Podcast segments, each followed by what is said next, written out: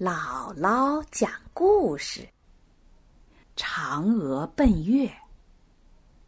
传说后羿射落了九个多余的太阳，也就是天帝的九个儿子，为此得罪了天帝，被贬到人间，成了凡人。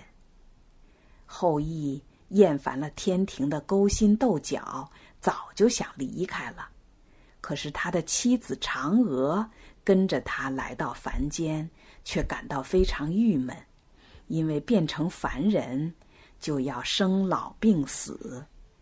当美丽的面庞渐渐憔悴的时候，嫦娥非常失落。她每天都仰望天庭，怀念在天界的神仙日子，做梦都想回到天上去。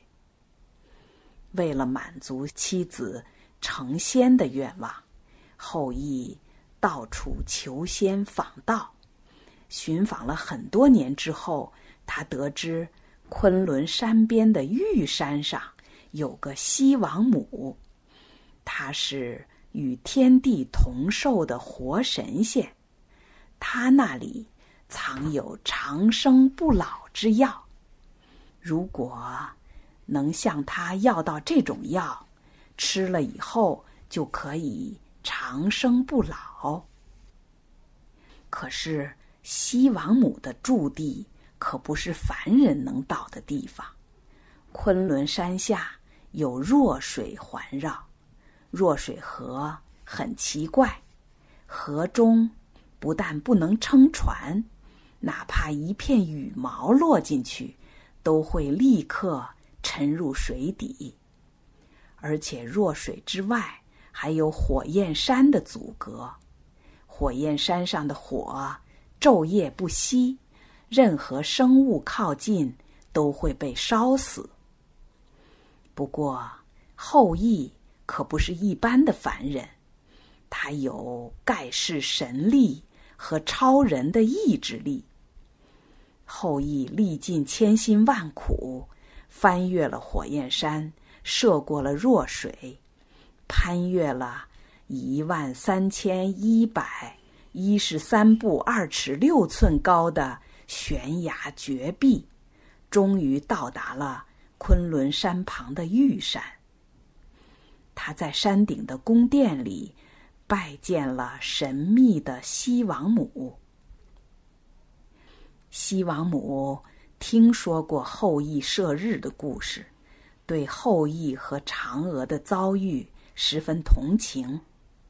当后羿行完礼，说明了来意以后，西王母没有推辞，立刻拿出一颗仙药，对后羿说：“这是用不死树上结的不死果炼制的仙药。”是我收藏的最后一粒了。这药如果夫妻分着吃，两人都可以长生不老；如果一个人全吃下去，这个人就可以升天成仙。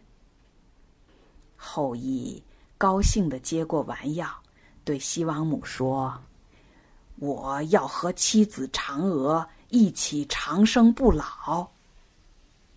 后羿拿着不死之药回到家里，交给嫦娥。两人商量了一下，决定第二天早上同吃不死之药。嫦娥见了不死之药，顿时心花怒放。她想，虽然再也做不了神仙。可是能长生不老也很不错呀。可他转念又想，如果能成仙，不是更好吗？想来想去，最后做神仙的念头占了上风。嫦娥趁着丈夫睡着了，偷偷下床来，独自吞下了那颗仙药。没过多久，嫦娥憔悴的容貌恢复了往日的娇艳。渐渐的，她觉得自己的身体越来越轻，飘了起来。